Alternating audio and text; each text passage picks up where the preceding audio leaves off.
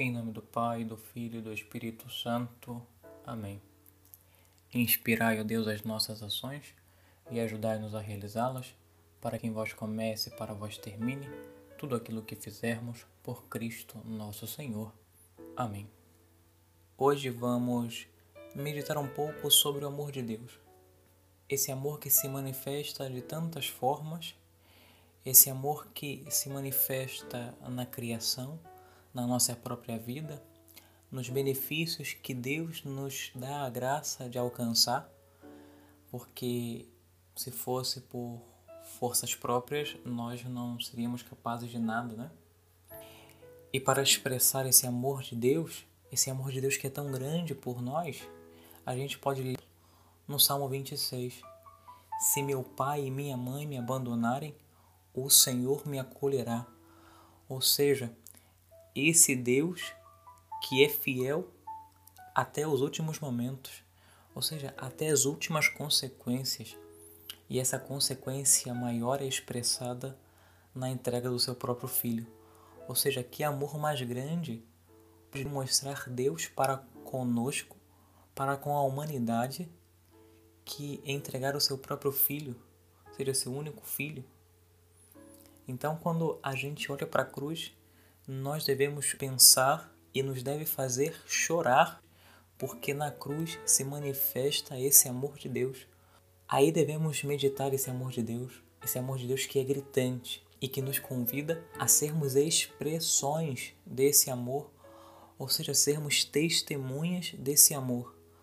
Olhando para dentro de nós, vemos a grandeza, vemos a beleza da criação do homem e da mulher ou seja, Deus não poderia nos ter criado de modo mais perfeito, porque nos criou a sua imagem e semelhança, ou seja, com um corpo dotado de sentidos e uma alma dotada de perfeitas potências, de inteligência, de memória, de entendimento, de vontade, de liberdade.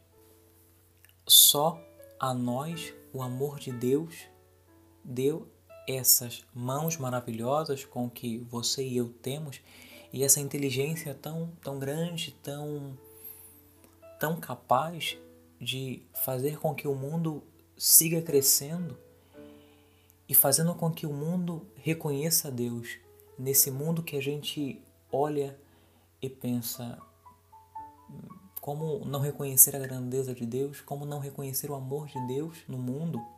É impossível pensar que tudo tenha surgido do nada, de um momento específico onde tudo surge, onde tudo nasce, onde tudo cresce, como um estalar de dedos.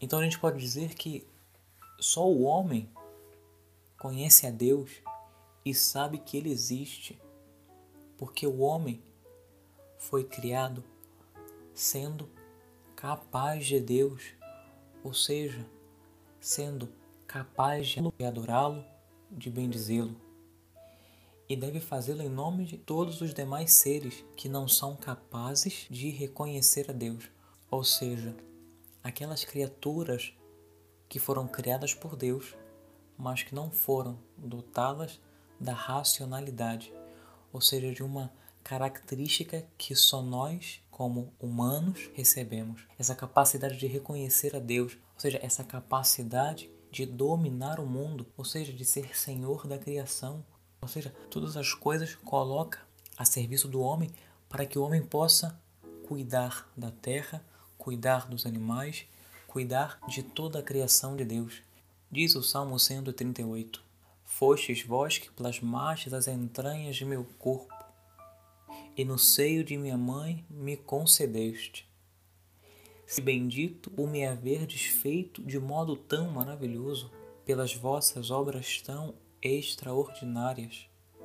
Com isso, a gente deve reconhecer que sem Deus, sem esse amor de Deus, sem reconhecer que Deus é quem sustenta nossa criação, ou seja, a nossa existência. Porque se por um momento Deus pensasse, não quero mais, ou seja, Deus deixasse de amar o homem, Deus deixasse de amar a sua criação, ou seja, Deus deixasse de amar o mundo, tudo deixaria de existir, porque nós somos sustentados por Deus e por isso devemos reconhecê-lo, porque sem Ele nada disso existiria. E aí devemos reconhecer que tudo aquilo que recebemos é um dom, é uma graça, tudo nos é dado de modo gratuito, ou seja, nós não merecemos nada, mas Deus, na sua infinita bondade misericórdia, ou seja, no seu infinito amor de Pai, nos dá tudo. Nos dá a terra para que da terra possamos cultivá-la e tirar frutos para a nossa sobrevivência. Ou seja, Deus providencia todas as coisas e providencia todas as coisas por seu amor infinito por nós. Então tudo foi criado e entregue por Deus ao homem para que ele reine sobre todas as coisas. Deus quer que o amemos em gratidão quando recebemos um presente, a nossa atitude, de modo geral, é agradecer. Para expressar de um modo mais claro, é abraçar aquela pessoa que nos, que nos presenteia. E quando olhamos para a criação, não pensamos o mesmo. Por que não abraçamos a Deus? Ou seja, por que não o amamos? Por que não o bendizemos, o glorificamos? Ou seja, por que não retribuímos esse amor a Deus com que Ele nos ama? O prefácio da liturgia comum quarto diz: Ainda que nossos louvores não vos sejam necessários, vós nos concedeis o dom de vos louvar. Eles nada acrescentam ao que sois, mas nos aproximam de vós. Esse prefácio expressa o que devemos fazer para com Deus, a atitude que devemos ter para com Deus de retribuir a Deus esse amor com que Ele nos ama. Ainda que nada seja acrescentado a Deus, mas reconhecemos as maravilhas que Ele faz por nós. Em Cristo, Deus Pai nos deu tudo. Ou seja, nos deu a sua graça, o seu amor, nos deu o céu, nos deu a possibilidade de nos tornarmos filhos dele. E nós, como batizados, já somos filhos. Já somos filhos adotivos de Deus, ou seja, somos filhos no Filho unigênito que é Cristo, que por nós se entregou na cruz, nos salvar dos pecados. E esse amor, por exemplo, é manifestado no capítulo 2 de Filipenses, que diz: Fez-se homem, vestiu-se de carne, dignou-se assumir a nossa natureza, aniquilou-se a si mesmo, ou seja, essa kenosis, assume a condição de escravo e se assemelha a nós. E humilhou-se ainda mais, tornando-se obediente até a morte e morte de cruz. A morte de cruz, que no tempo romano era a pior das condenações. Então, Deus escolhe morrer na cruz, ser obediente até a morte, para manifestar esse amor para conosco e nos convidar também a nos entregar pelo outro, ou seja, para ser luz do mundo.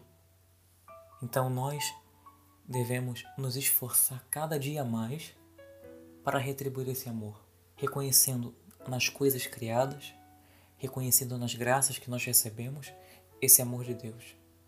Que a Virgem Maria nos ajude a crescer em união com Deus, manifestando o nosso amor, porque reconhecemos no nosso dia a dia a manifestação da bondade e da misericórdia de Deus.